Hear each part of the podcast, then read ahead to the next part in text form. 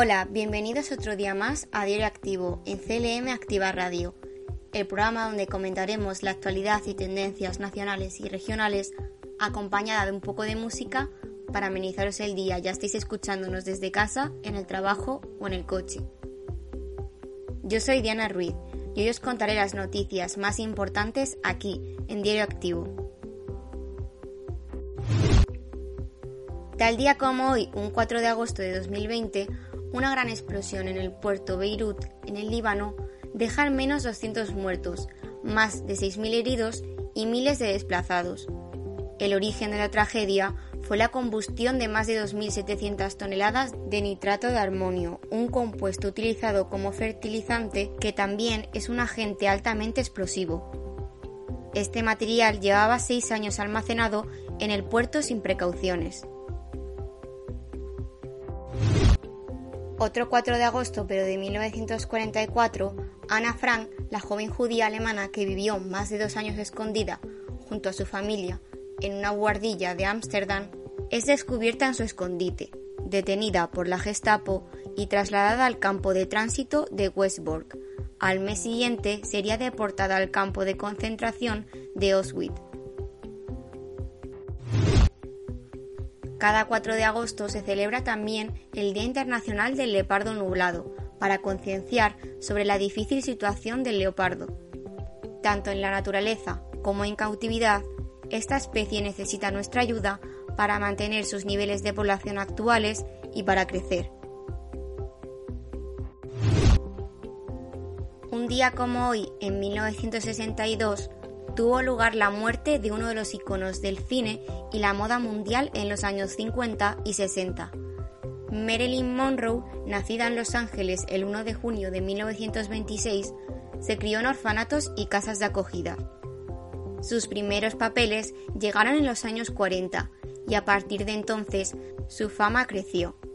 Para la década de los 50, Monroe ya estaba consagrada y deslumbró por su carisma y belleza pasó a la historia por su interpretación de cumpleaños feliz al presidente. Tenía un coeficiente de 165, cinco puntos más que el mismísimo Einstein. Su muerte se produjo en 1962 a los 36 años tras una sobredosis. Un fallecimiento siempre rodeado por el misterio y las teorías de conspiración y asesinato sobre la actriz. El 4 de agosto de 1973 nace Eva Amaral en Zaragoza, cantante y compositora del dúo Amaral, formación que ha logrado alcanzar una enorme dimensión popular, ratificada con grandes ventas de discos y manteniendo toda su calidad y esencia entre el pop, el folk y el rock español. En su discografía destacan discos como Una pequeña parte del mundo, Estrella de mar o Hacia lo salvaje os dejo con una de sus canciones más conocidas, Marta, Sebas, Guille y los demás.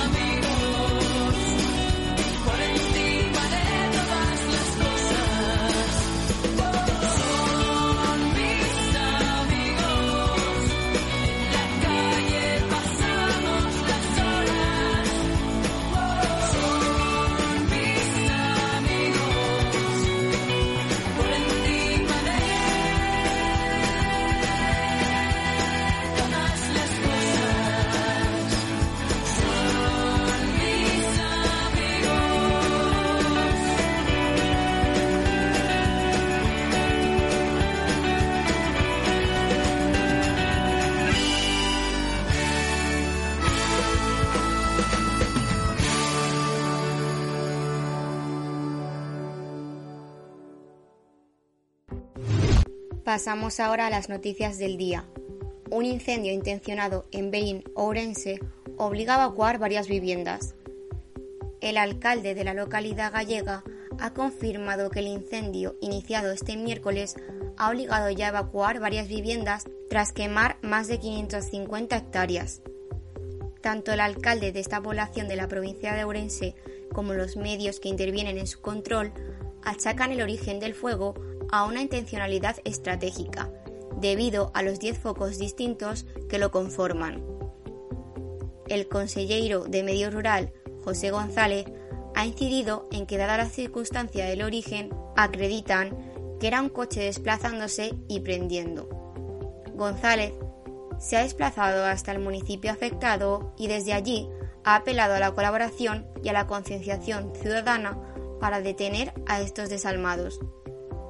El incendio se ha originado en una zona próxima a varias viviendas del núcleo de Opolvorín, lo que ha obligado a la declaración del nivel 2 de peligrosidad y a iniciar la participación de la unidad militar de emergencias. Una situación que las brigadas antiincendios califican de interfaz urbano-forestal, según ha explicado un bombero de la BRIF Laza.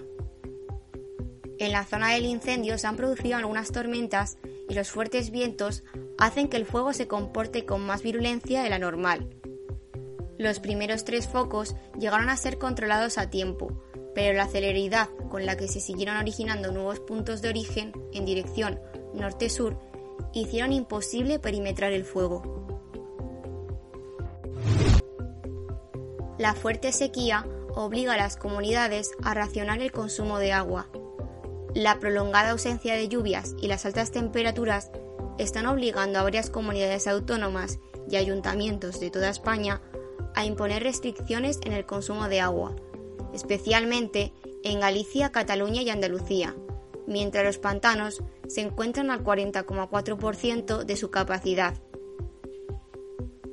Desde el pasado mes de octubre ha llovido en España un 26% menos y además este verano las temperaturas siguen siendo muy altas, como explica el portavoz de la EMET, Rubén del Campo. Estos son los dos factores principales que han provocado ya una caída histórica en las reservas de los embalses de nuestro país, porque ahora mismo tienen un 33% menos de agua que la media de la última década. Cortes de suministros nocturnos, cierre de duchas en las playas y prohibición de regar, llenar piscinas y lavar coches son algunas de las medidas restrictivas puestas en marcha por los gobiernos autonómicos y municipales y con las que buscan garantizar el abastecimiento de agua para el consumo humano, que en algunos casos ya ha tenido que ser limitado.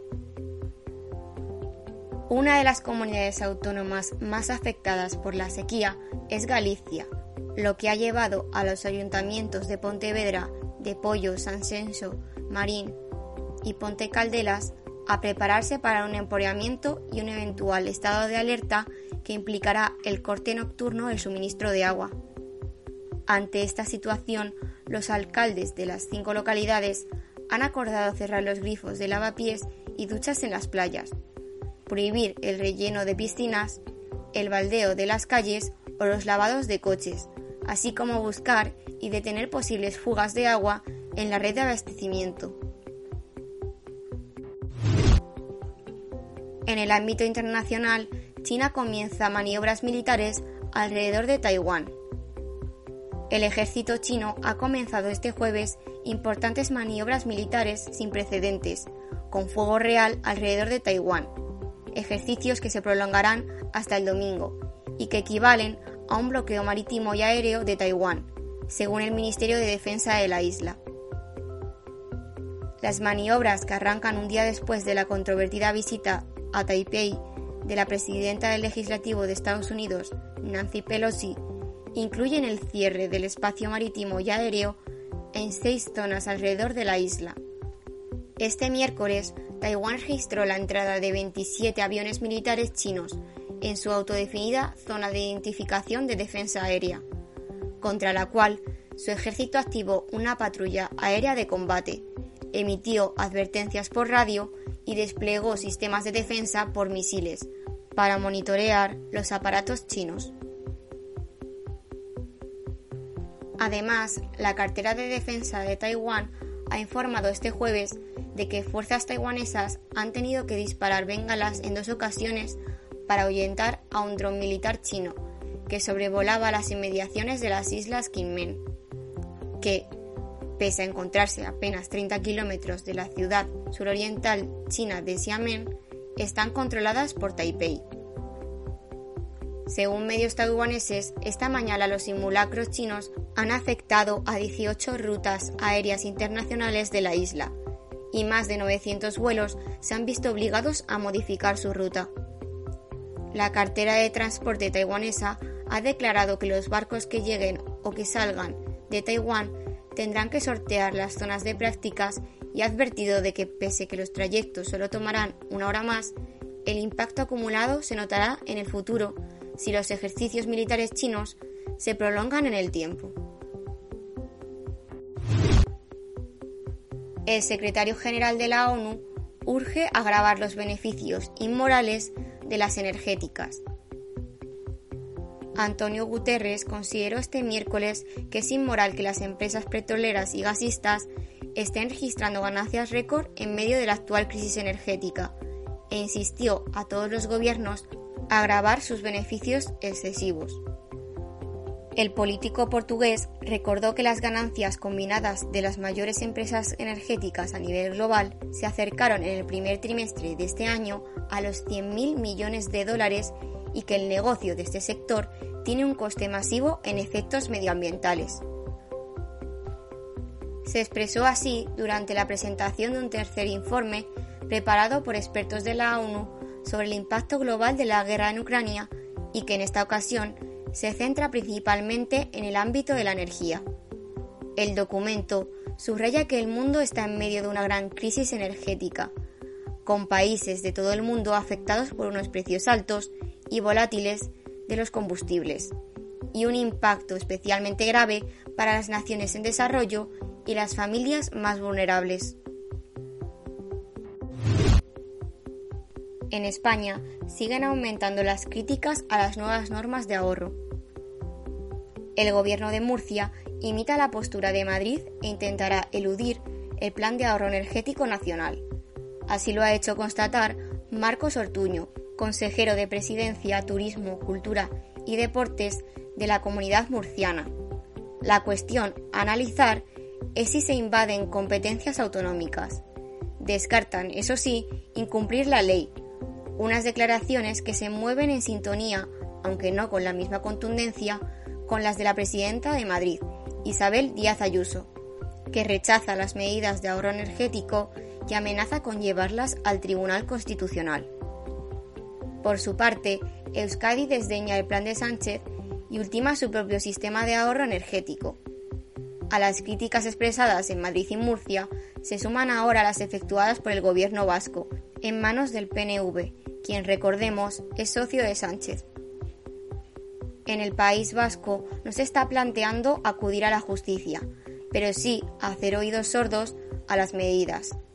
Desdeña la batería de medidas por dos razones, por ser efectivista e ineficaces a largo plazo y por estar la administración vasca elaborando su propio plan con las instituciones vascas. Por el momento, parece que el Ejecutivo vasco no está dispuesto a poner la Policía Autonómica Vasca a la archancha a mirar termostatos para corroborar si se cumplen las limitaciones de grados. El Gobierno confía en las llamadas a la responsabilidad de la sociedad para evitar abusos. Además, reclama que se propongan planes con una mirada a medio y largo plazo y no acciones que consideran más fruto de la improvisación que de un estudio profundo.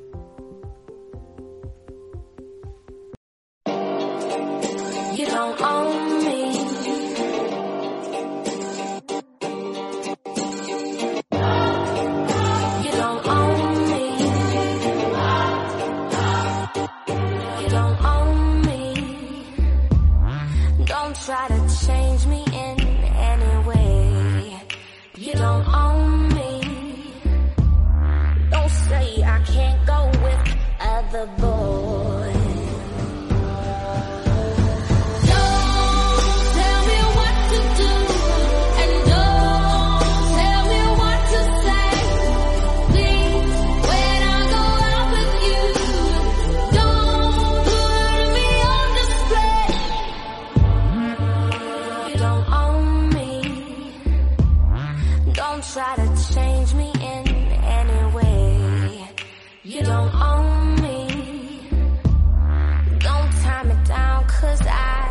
us stay.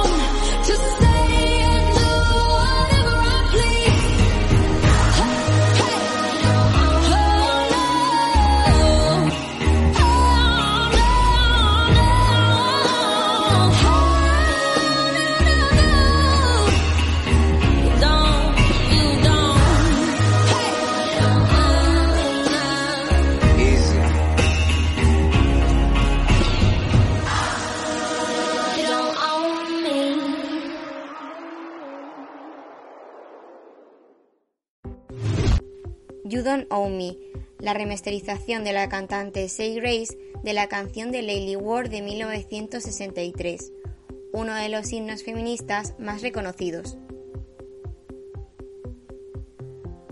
La epidemia de los pinchazos en discotecas y pubs pone en alerta al gobierno. La ministra de Justicia ha manifestado que estos pinchazos son un delito de lesiones con agravamiento de género y asegura que el gobierno trabaja en conocer qué intención hay detrás de este tipo de acciones. Además, pide a todas las personas que sientan un pinchazo que acudan rápidamente a la seguridad de los centros de ocio y vayan a un centro médico para que se haga un análisis siguiendo los protocolos oportunos. También pide que presenten una denuncia para que estas acciones no queden impunes. Las denuncias por pinchazos se han disparado por toda España y ya hay casos en 10 comunidades. De las más de 80 mujeres que han contado que les han pinchado mientras estaban de fiesta, los cuerpos oficiales aseguran que de momento solo ha habido un caso en el que la mujer ha dado positivo en drogas. Tampoco se han demostrado robos ni agresiones sexuales. La Policía Nacional de Gijón investiga una denuncia de una menor del día 31 de julio por un supuesto caso de sumisión química en la zona durante las fiestas del barrio de Monteville. Según ha confirmado la policía a Europa Press, la chica dio positivo en éxtasis líquido, tras ser examinada en el hospital. En el País Vasco ya hay 12 denuncias por pinchazos, pero ni rastro de sustancias tóxicas en los análisis realizados. Un hombre es condenado por violar a una mujer en Murcia y amenazarla con despedirla si lo cuenta. El murciano de 67 años de edad ha sido condenado por violar a una mujer y darle una paliza en la parte trasera de una furgoneta. No obstante, a pesar de haber sido sentenciado a dos años de cárcel, se le ha concedido el beneficio de la suspensión de la pena privativa de libertad, según informó la opinión de Murcia. El hombre admitió en la sede judicial haber agredido sexualmente a la mujer, quien es su empleada, y que fue contratada mediante una empresa de trabajo temporal para recoger albaricoques en la finca en la que él era entonces el encargado. Los hechos ocurrieron en mayo de 2019, cuando la víctima y el agresor habían acordado quedar. La víctima acudió al hospital y denunció a su jefe. Este fue detenido y enviado a prisión provisional, donde estuvo medio año. Tres años después, el caso llegó a la Audiencia Provincial de Murcia. Sin embargo, no se celebró un juicio, ya que se dio una conformidad entre las partes. Debido a esa conformidad, el hombre reconoció su crimen y se conformó con las penas pactadas.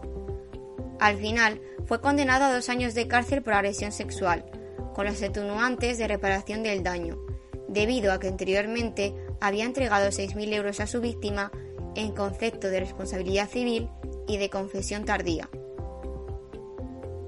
El sentenciado no podrá acercarse a menos de 500 metros a la mujer durante siete años y pasará un lustro en régimen de libertad vigilada. Durante ese periodo no entrará a la cárcel con la condición de que no vuelva a delinquir y de que asista a un programa formativo de educación sexual. En la región de Castilla-La Mancha, Cuenca será la sede del parque de aventuras más grande de Europa. La noticia la acaba de confirmar el presidente de Castilla-La Mancha, Emiliano García, que se encuentra en estos momentos en tierras caribeñas, junto a una delegación regional para negociar la llegada del gigante del ecoturismo a la ciudad de Cuenca.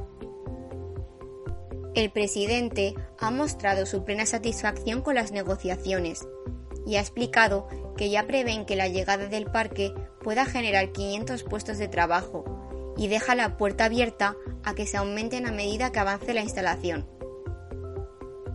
Según el presidente regional, será un antes y un después, un impulso añadido que va a generar miles y miles de turistas, economía, negocio y puestos de trabajo. Y en el mundo de la música, el pasado mes de junio conocíamos la triste noticia. Edurne tenía que apartarse de los escenarios temporalmente por problemas de salud, concretamente para proteger sus cuerdas vocales. Una circunstancia que la obligaba a cancelar algunos de los shows que tenía programados dentro de su gira de presentación de Catarsis Deluxe y muchos de sus compromisos profesionales. La intérprete ya se encuentra mejor y ha retomado el contacto con el público este mismo martes 2 de agosto, como ha contado a través de su cuenta de Instagram. Tras guardar reposo, la artista quería volver a retomar su gira más fuerte que nunca, y así ha sido. El show de A Coruña fue mucho mejor de lo que esperaba, superando todas sus expectativas. Si tú también quieres ver a Durne en directo, toma nota de las próximas fechas confirmadas. El día 13 de agosto estará en Lugo, el 15 en Gran Canaria, para volver después a Guadalajara, Cantabria y Zaragoza. En septiembre también tendrá shows programados en Valladolid, Burgos y Murcia, entre otras ciudades. Os dejo con una de sus canciones más conocidas, Demasiado tarde, un dueto junto a Carlos Baute.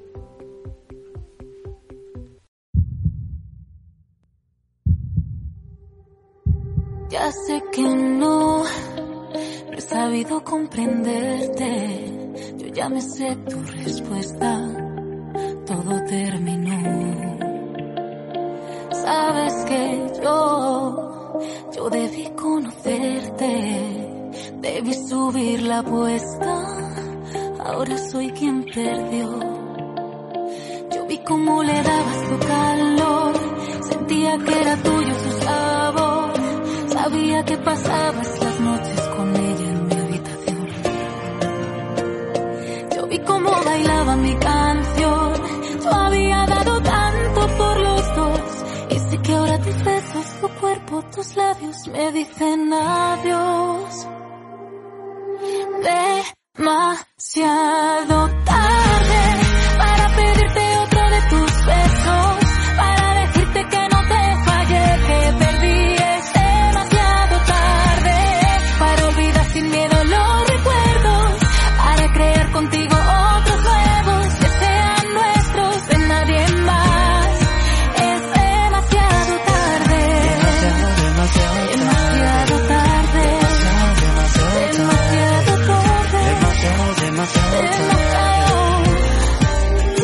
Dime que ya no es tarde para volverte a enamorar y para decirte que esta vez no volveré a fallar. Ya me di cuenta que nunca te supe valorar. No me perdono las veces que yo te hice llorar. Y ya sé que esto no es tan fácil, fácil. Que no acabe y dejemos esto así. Yo sé que lo nuestro ha sido frágil, frágil. Pero esta vez quiero hacerlo para ti, para mí. Demasiado tarde para pedirte otro de tus besos, para decirte que no te fallé, que perdí es demasiado tarde para olvidar sin miedo los recuerdos, para crear contigo otros nuevos que sean nuestros de nadie más.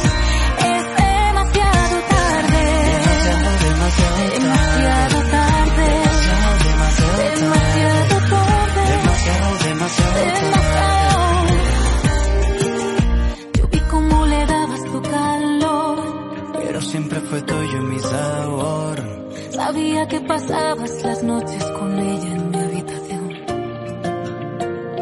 Y siempre será tuya esa canción. Yo había dado tanto por los dos. Espero que tus besos, tu cuerpo, tus labios no digan adiós. Demasiado tarde para pedirte otro de tus besos. Que no te fallé, que perdí. Es demasiado tarde para olvidar sin miedo los recuerdos. Para crear contigo otros nuevos que sean nuestros de nadie más.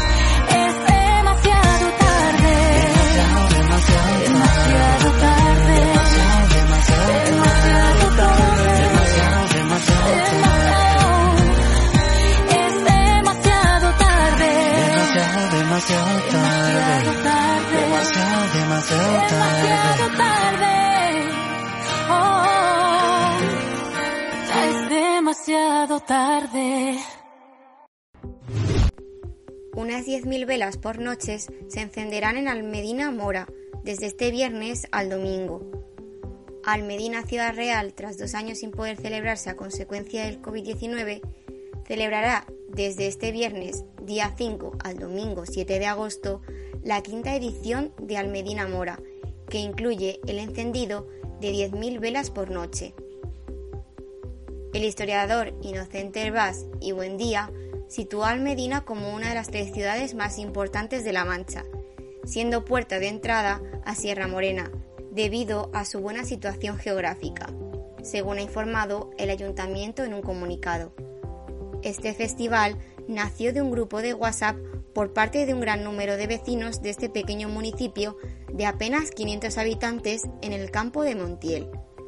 La apertura del zoco árabe y calles iluminadas a la luz de las velas será a las 10 horas de la noche, con la participación de la Corte Municipal de la Villa, acompañados por la formación Cool His Me, Y como novedad, el desfile inaugural contará con la formación de reciente creación de la localidad Almadinat, compuesto por más de 20 personas. Llega también a Castilla-La Mancha la tercera edición del festival Arte entre Gigantes, del 15 al 19 de agosto. En ella, la música y el patrimonio de Campo de Criptana se conjugan. Mantendrá el formato mixto de otros años, combinando la parte artística con la formación, pero introduciendo novedades como el curso de piano o la incorporación del pósito real como escenario de conciertos. Música, patrimonio, formación y conciertos son las piedras angulares del Festival Arte entre Gigantes, que nació con la pandemia y que no solo ha conseguido consolidarse en estos años, sino que plantea una tercera edición en la que se dan importantes saltos de calidad, como explica el alcalde de Campo de Quirtana, Santiago Lázaro. Esta cita cultural, que se desarrolla en la segunda quincena del mes de agosto, está organizada por la Orquesta Ciudad de la Mancha, en colaboración con el Ayuntamiento. El objetivo, seguir apostando por una de las señas de identidad más relevantes del campo de Criptana, como es la música y la cultura. Nueva cita musical. Los fans españoles de María Becerra están de enhorabuena. Su artista favorita vendrá a nuestro país este otoño para hacernos vibrar con sus canciones desde el escenario. Y es que no ofrecerá ni uno ni dos conciertos, sino nada más y nada menos que nueve. La Argentina trae su Animal Tour a España para agradecer a sus fans el apoyo incondicional que han estado brindándole desde que se adentró en la industria de la música. Barcelona, Granada, Málaga, Sevilla, Madrid, Murcia, Valencia, Bilbao y A Coruña podrán disfrutar de los hits en directo del artista desde el 29 de septiembre hasta el 15 de octubre. Muchos de los temas lanzados por la artista han sonado en las playlists de éxitos de todo el mundo, lo que demuestra que Becerra es una de las referentes de la nueva generación de artistas urbanos internacionales. Os dejo con uno de sus grandes éxitos, Ojalá.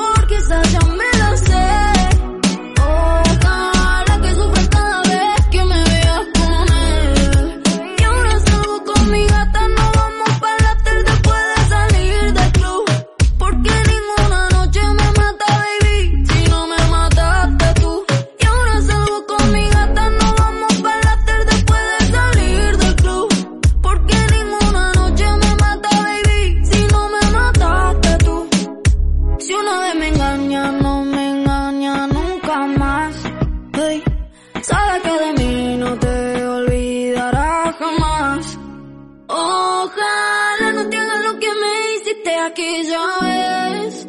Ojalá que te arrepientas siempre que quieras volver. No me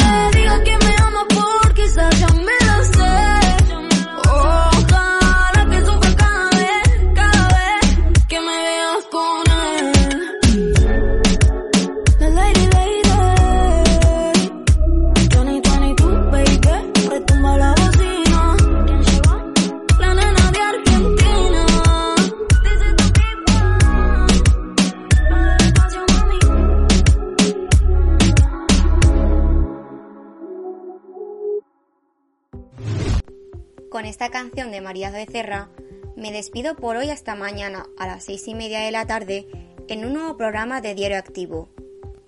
Que paséis buena tarde.